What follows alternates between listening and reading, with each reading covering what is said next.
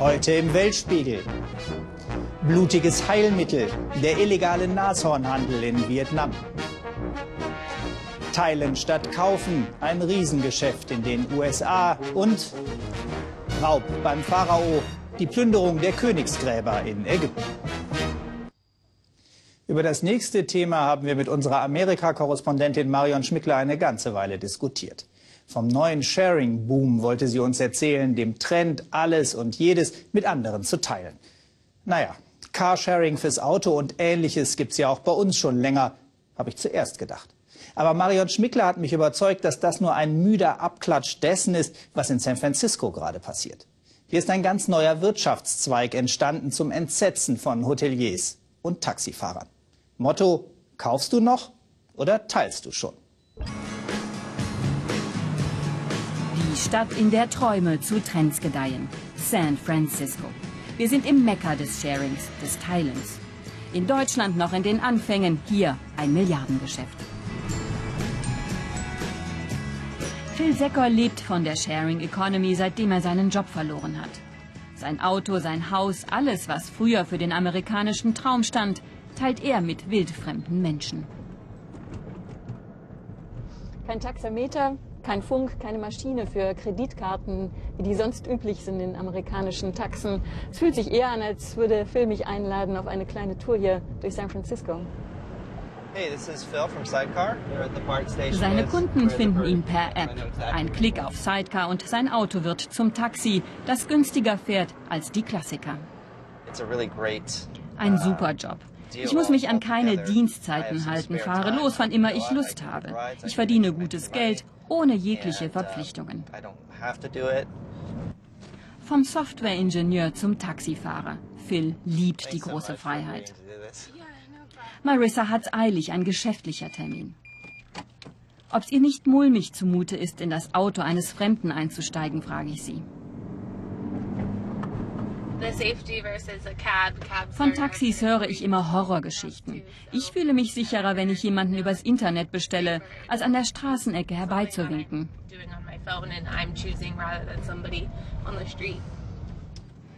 Elf Dollar per Klick von ihrer Kreditkarte abgebucht. Phil bekommt fünf Sterne, Bestnote. Wir bewerten uns gegenseitig. Wenn sich die Kunden mal daneben benehmen, dann gebe ich ihnen weniger Sterne. Die meisten Fahrer nehmen sie dann nicht mehr mit.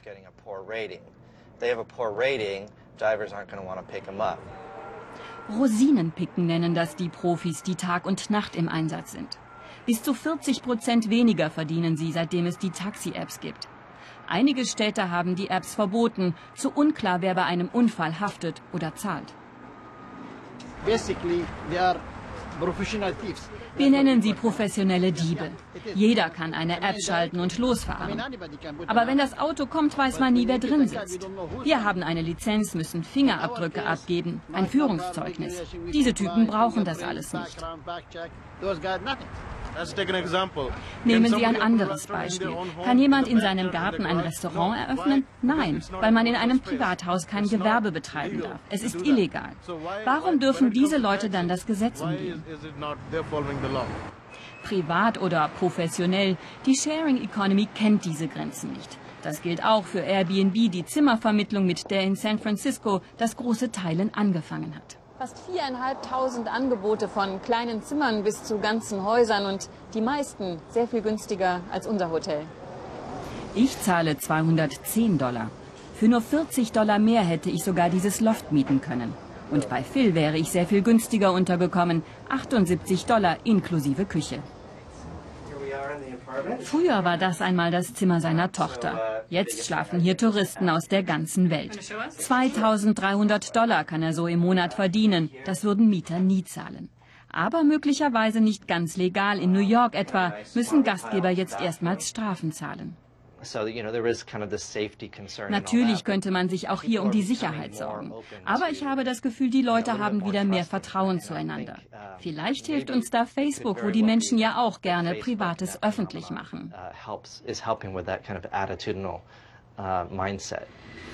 In San Francisco wird die Sharing Economy als große Geld- und Jobmaschine gefeiert. Die Stadt gilt als Zentrum der Kreativen. Sie drückt bisher ein Auge zu, wenn es um Regeln geht, erzählen mir zwei, die die Zimmervermittlung seit Jahren nutzen und nicht nur gute Erfahrungen gemacht haben. Ich hatte einen Gast, der mir die ganze Bude auf den Kopf gestellt hat, erzählt Mike. Alles Wertvolle war weg, die Wände zerkratzt, mindestens 8000 Dollar Schaden. Gruselig. Die Polizei hat versucht, die Täter anhand der E-Mails zu finden, aber erfolglos. Stephen Jones glaubt nicht mehr an die heile Welt des Teilens und nicht erst seitdem Airbnb Mike mit seinem Schaden allein gelassen hat. Die Zimmer, die Mikes Hausgemeinschaft auch weiter vermietet, seien durchaus vergleichbar mit Hotelzimmern. Nur dass Airbnb nicht die 14,5 Prozent Hotelsteuern zahlen wolle, so wie es die Stadt mittlerweile fordert. Die haben ein Millionengeschäft daraus gemacht, so der Lokaljournalist. Das ist großartig, auch für die Nutzer und Vermieter. Aber ist dieses Modell so cool, dass es alle Steuergesetze außer Kraft setzt?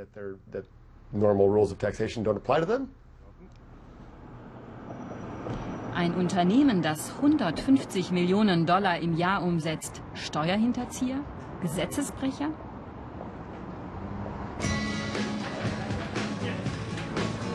Jung, cool, kreativ. Airbnb eine Erfolgsgeschichte, die mit einer Luftmatratze in Nathans Wohngemeinschaft begann. 300.000 Angebote, 10 Millionen Übernachtungen weltweit. Doch was ist mit den 2 Millionen Dollar Hotelsteuern, die Airbnb offenbar San Francisco schuldet? Viele der Regeln sind Jahrzehnte alt, so der Mitbegründer. Wir befinden uns aber in einem neuen Zeitalter. Die Stadt macht es uns schwer, Steuern zu zahlen. In den Gesetzen gibt es nur Vorschriften für Hotels. Das, was wir machen, hat zwar Ähnlichkeiten damit, ist aber nicht das Gleiche.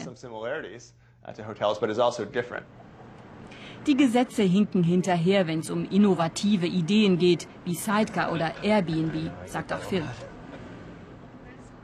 It's totally ridiculous that es ist doch lächerlich, dass die Stadt Airbnb eine Hotelsteuer aufbringen will. Airbnb ist kein Hotel, genauso wenig wie ich ein Hotel betreibe. Ich vermiete nur ein Zimmer, das ich nicht brauche, damit ich meinen Hauskredit abbezahlen kann. Ich habe doch kein Unternehmen, das große Profite macht. Auf nach Hause, die Hausgäste kommen zum Dinner. Ein Prosit auf die Sharing Economy. Das neue Teilen sichert Phil nicht nur sein Einkommen, es hat ihm jede Menge neuer Freunde beschert. Phil Secker hat uns übrigens versichert, dass er seine Sharing-Einnahmen ehrlich bei der Einkommensteuer angeben würde. Das ändert aber nichts daran, dass Sharing auch ein toller Markt für Steuerhinterzieher ist. Erst kommt das Fressen, dann kommt die Moral, hat Bertolt Brecht geschrieben. Er hat dabei nicht an Ägypten gedacht, aber da passt sein berühmtes Zitat gerade gut. Denn seit der Revolution liegt die Wirtschaft da nieder und an den weltberühmten Kulturdenkmälern, den Pyramiden oder den Tempeln von Luxor bleiben die Besucher aus. In ihrer Verzweiflung verscherbeln einige Ägypter inzwischen alles, was sie aus den einst heiligen Tempelstätten rausholen können. Eine Hochkultur wird verramscht. Thomas Aders über den Niedergang am Nil.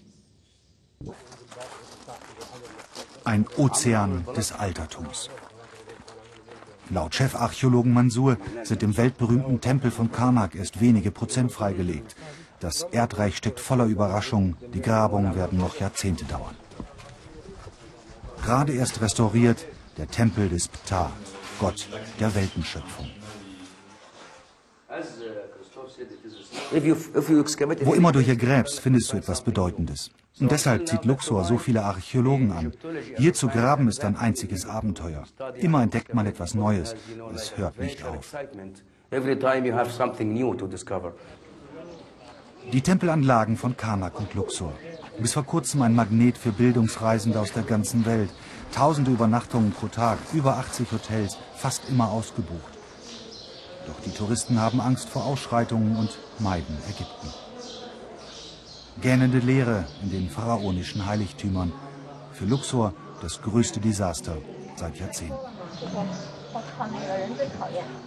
Die wenigen Touristen werden zu Opfern der arbeitslosen Souvenirverkäufer.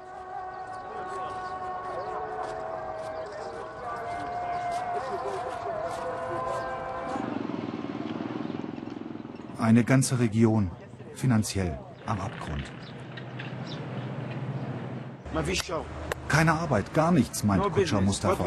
Was sollen wir denn machen? Stehlen, morden, Drogen verkaufen? Niemand hilft uns und unsere Pferde brauchen jeden Tag für drei Euro Futter. Aber das Geld haben wir einfach nicht. Und dann reißt er uns einfach mit sich. Mustafa will uns zeigen, wie verzweifelt seine Nachbarn sind, in den Vierteln, die Touristen niemals besuchen. Es stinkt nach Urin und nach Krankheiten, viele Kinder sind nackt, kaum eines hat Schuhe.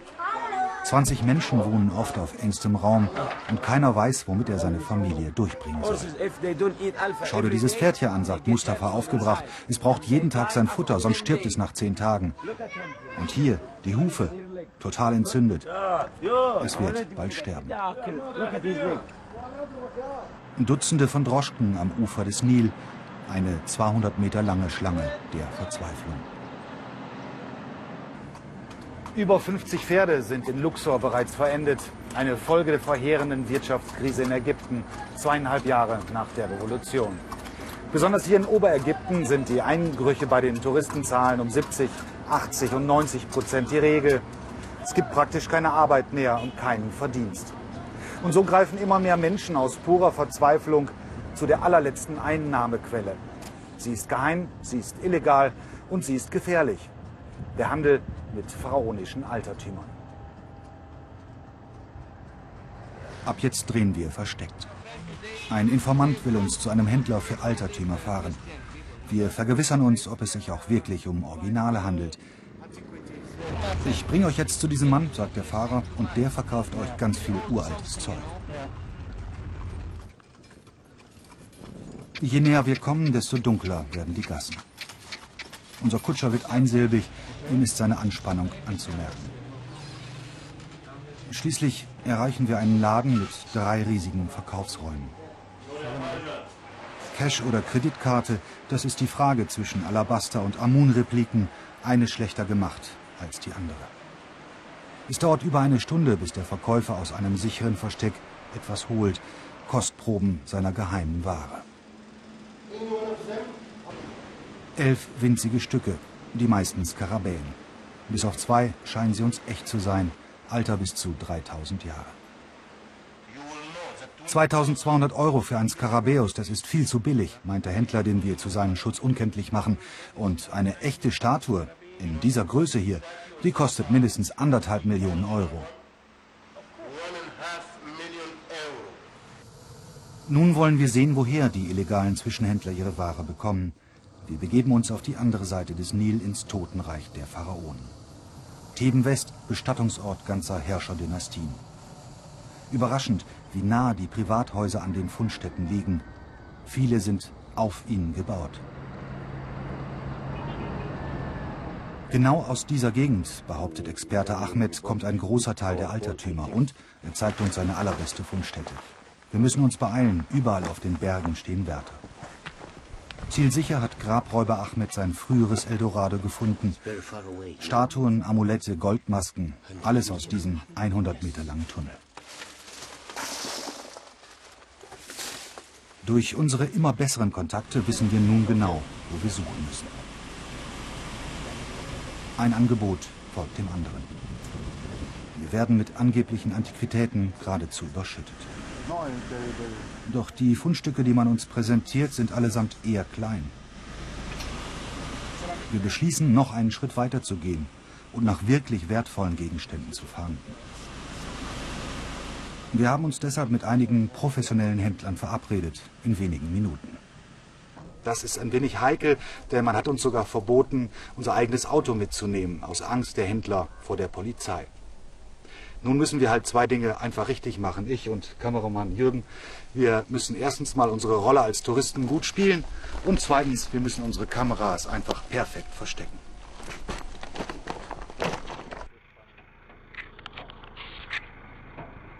Ein Transporter holt uns ab. Wir wissen nicht, wo es hingeht.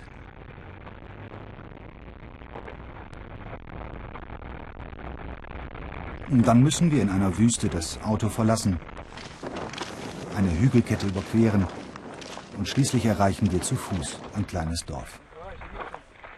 Acht Männer und Jugendliche sind versammelt, ein mulmiges Gefühl. Es ist soweit. Zuerst eine Schale, angeblich älter als 5000 Jahre. Und dann der Höhepunkt. 20 Kilo schwer, ein Relief, das wir beinahe eindeutig dem Dendera-Tempel zuordnen können, 80 Kilometer nördlich von Luxor. 18.000 Euro verlangen die Räuber. In Europa wäre das Stück möglicherweise knapp eine Million wert. Dann werden wir sogar in das Privathaus eines Händlers eingeladen. Hier dürfen wir eine kleine, aber richtige Kamera benutzen. Und dann öffnet er seine Schatulle. Eine Flut von Altertümern ergießt sich auf seine Sitzbank. Amulette, Porträts, Statuen in allen Größen, Ringe, Anhänger, Miniaturmumien, Grabmalereien. Es wird alles verkauft, was sich zu Geld machen lässt.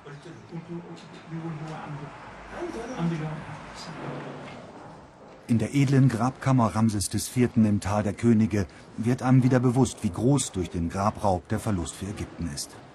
Kunstschätze zum Schnäppchenpreis. 100 Euro oder weniger bekommt der Finder, 1000 der erste, 10.000 Euro der zweite Zwischenhändler. Und in Amerika, Asien und Europa sind sie dann Hunderttausende wert. Eine Spirale, die zu einer Katastrophe führt. Dem Ausverkauf einer der ältesten Hochkulturen der Welt. Dass Frankreich oft viel konservativer tickt, als wir das von unseren Nachbarn glauben, das habe ich in fünf Jahren Korrespondentenzeit in Paris gelernt. Aber was im Moment in Frankreich passiert, hat mich doch sehr erstaunt.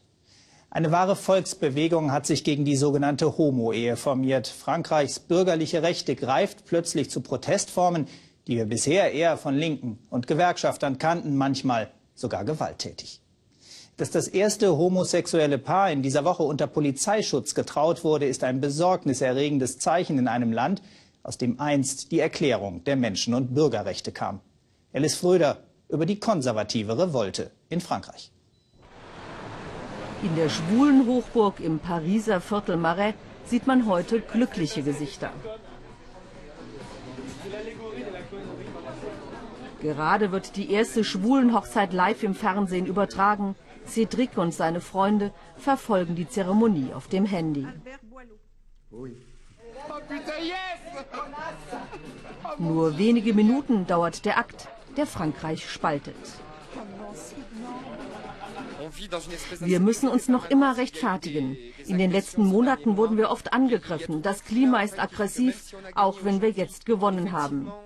Ich bin sehr gerührt und hoffe, dass es auch für mich bald soweit sein wird. Aber man darf auch nicht vergessen, dass Frankreich mit seiner Schwulenfeindlichkeit auf das Niveau von vor 20 Jahren zurückgefallen ist. Deshalb kämpfen Cédric und seine Freunde gegen schwulenfeindliche Parolen, die jetzt überall auftauchen. Aber ich bin sehr stolz darauf, Franzose zu sein, stolz darauf, an diesem Kampf für die Homo-Ehe teilgenommen zu haben. Das ist unglaublich, mir fehlen die Worte. Deutlicher hat sich die Teilung Frankreichs wohl noch nie gezeigt. Im Glamour der Filmfestspiele von Cannes wird ein französischer Film geehrt, der die Liebe zweier junger Frauen zeigt. Die realistisch abgefilmten Erotikszenen sind so intensiv, dass selbst die Filmbranche darüber spricht. Frankreich zeigt sich von seiner liberalsten Seite.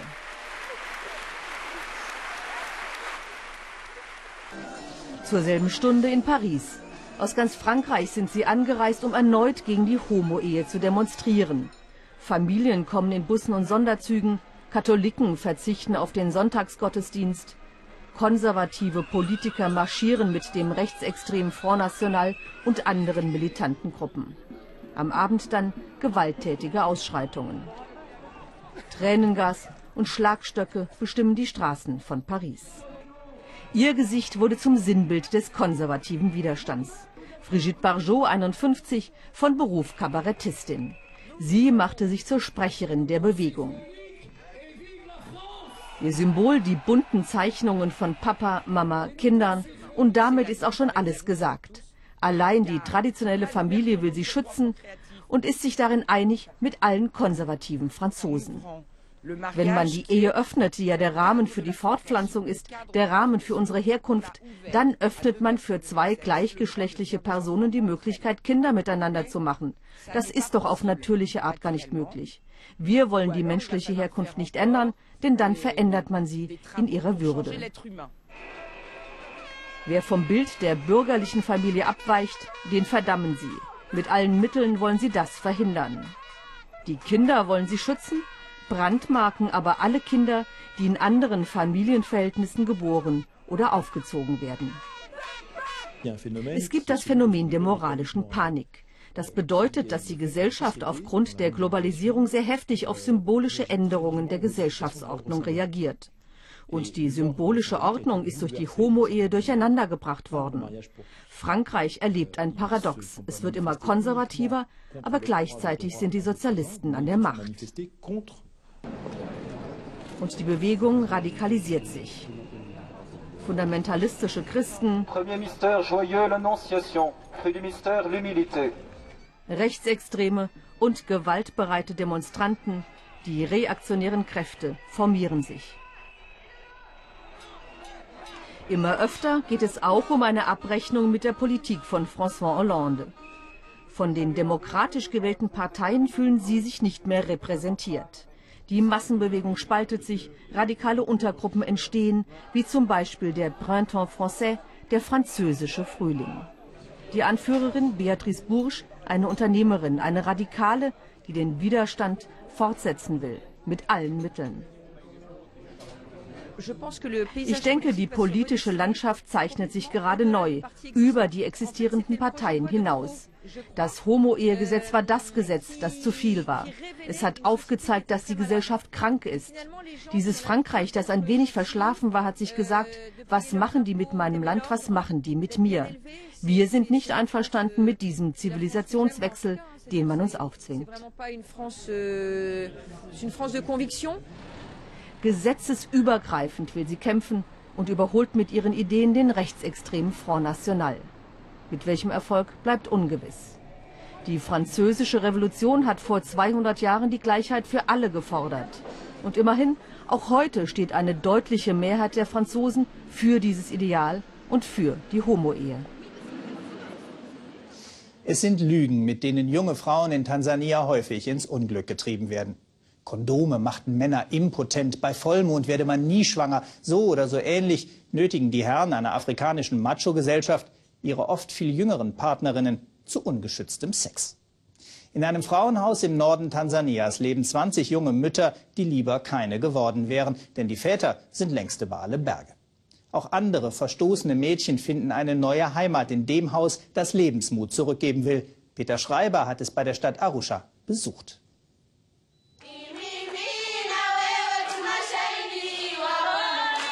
Die jüngste Mutter ist gerade mal 13 Jahre alt. Im Frauenhaus von Martina Ciara haben 29 Mädchen Zuflucht gefunden. Weil sie ungewollt schwanger wurden, haben ihre Familien sie verstoßen. Auch die Schule mussten sie verlassen.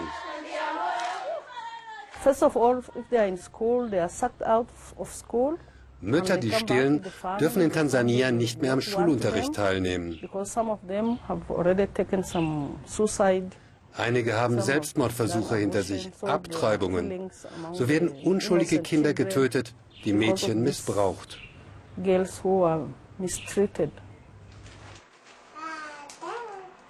Rose Godfrey ist mit 15 schwanger geworden. Von einem Tag auf den anderen hat sie und ihr Sohn Ruben die Familie verloren und das Zuhause.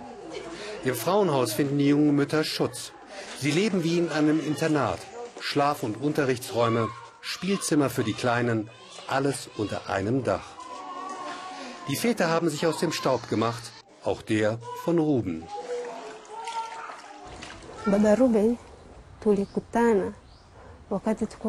Als ich Rubens Vater kennengelernt habe, war ich 14, er 25, erzählt sie. Wir haben uns verliebt und sind zusammengezogen. Leicht war es nicht, aber irgendwie haben wir es geschafft. Nach der Geburt von Ruben ist der Typ einfach verschwunden. Bis heute weiß ich nicht, wo er ist. In den Dörfern Tansanias ist Verhütung nahezu unbekannt. Kondome, die Pille, Fehlanzeige. Ein Viertel der Frauen bekommen ihr erstes Kind, bevor sie volljährig sind. Viele Kinder sind sogenannte Märchenkinder. Märchen, die die Männer den jungen Frauen erzählt haben. dass man bei Vollmond niemals schwanger wird und wahre Liebe keine Kondome braucht. Ein Spiel mit Risiko, bei dem Frauen und Kinder nur verlieren können. Faraja heißt auf Kiswahili Geborgenheit. Die finden im Faraja Center nicht nur junge Mütter, sondern auch Mädchen wie die 15-jährige Beatrice. Als Kind war sie von einem Nachbarn mit kochendem Wasser verbrüht worden. Ihre Mutter wollte nichts mehr mit ihr zu tun haben und verkaufte sie mit acht Jahren als Haushaltshilfe an eine Familie in der Stadt.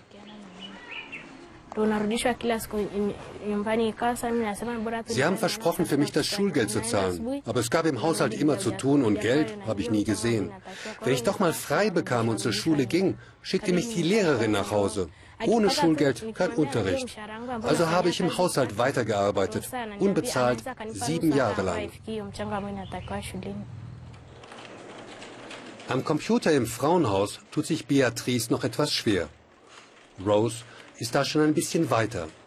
Als Sexobjekt oder Haussklavin missbraucht, üben die jungen Frauen für einen Neuanfang. Selbstbestimmt und ohne Männer.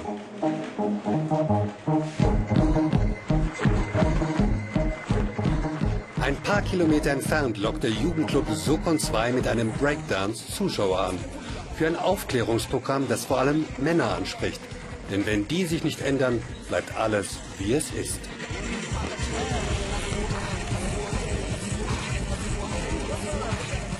Die Aufmerksamkeit geweckt, sind die Laienschauspieler des Jugendclubs dran. Sie will, dass er beim Sex ein Kondom benutzt. Er findet das unmännlich, ein Konflikt, den hier fast alle kennen.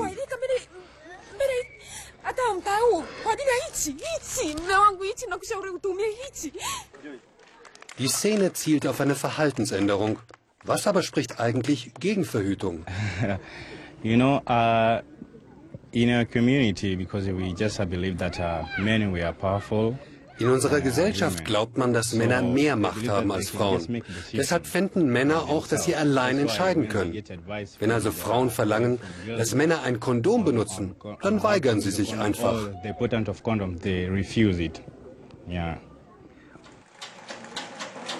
Von Männern haben die jungen Mütter im Faraja Center genug.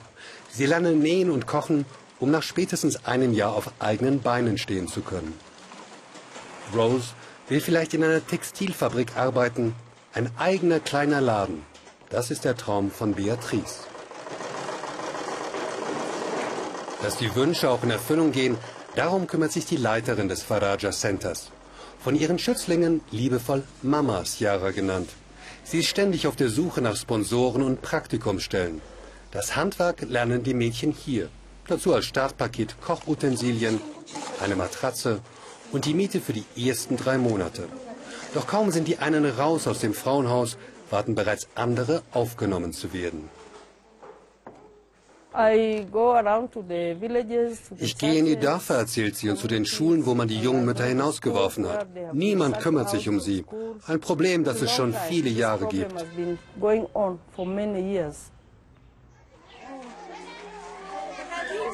Für den einjährigen Ruben und seine Mutter Rose ist die Zeit im Faraja Center bald vorbei. Eine Stelle oder Wohnung hat sie noch nicht, aber irgendwie wird sie über die Runden kommen. An eine Familie mit Mann denkt Rose nicht. Wie die anderen will sie einfach ihre Ruhe haben und ihr Geld künftig selbst verdienen. Das war der Weltspiegel aus Köln. Nächste Woche berichten die Kollegen aus Hamburg unter anderem über die Lage im Iran vor den Präsidentenwahlen. Die Diskussion auf unserer Facebook-Seite ist schon eröffnet. Schön, dass Sie heute Abend dabei waren und noch einen interessanten Abend bei uns im Ersten.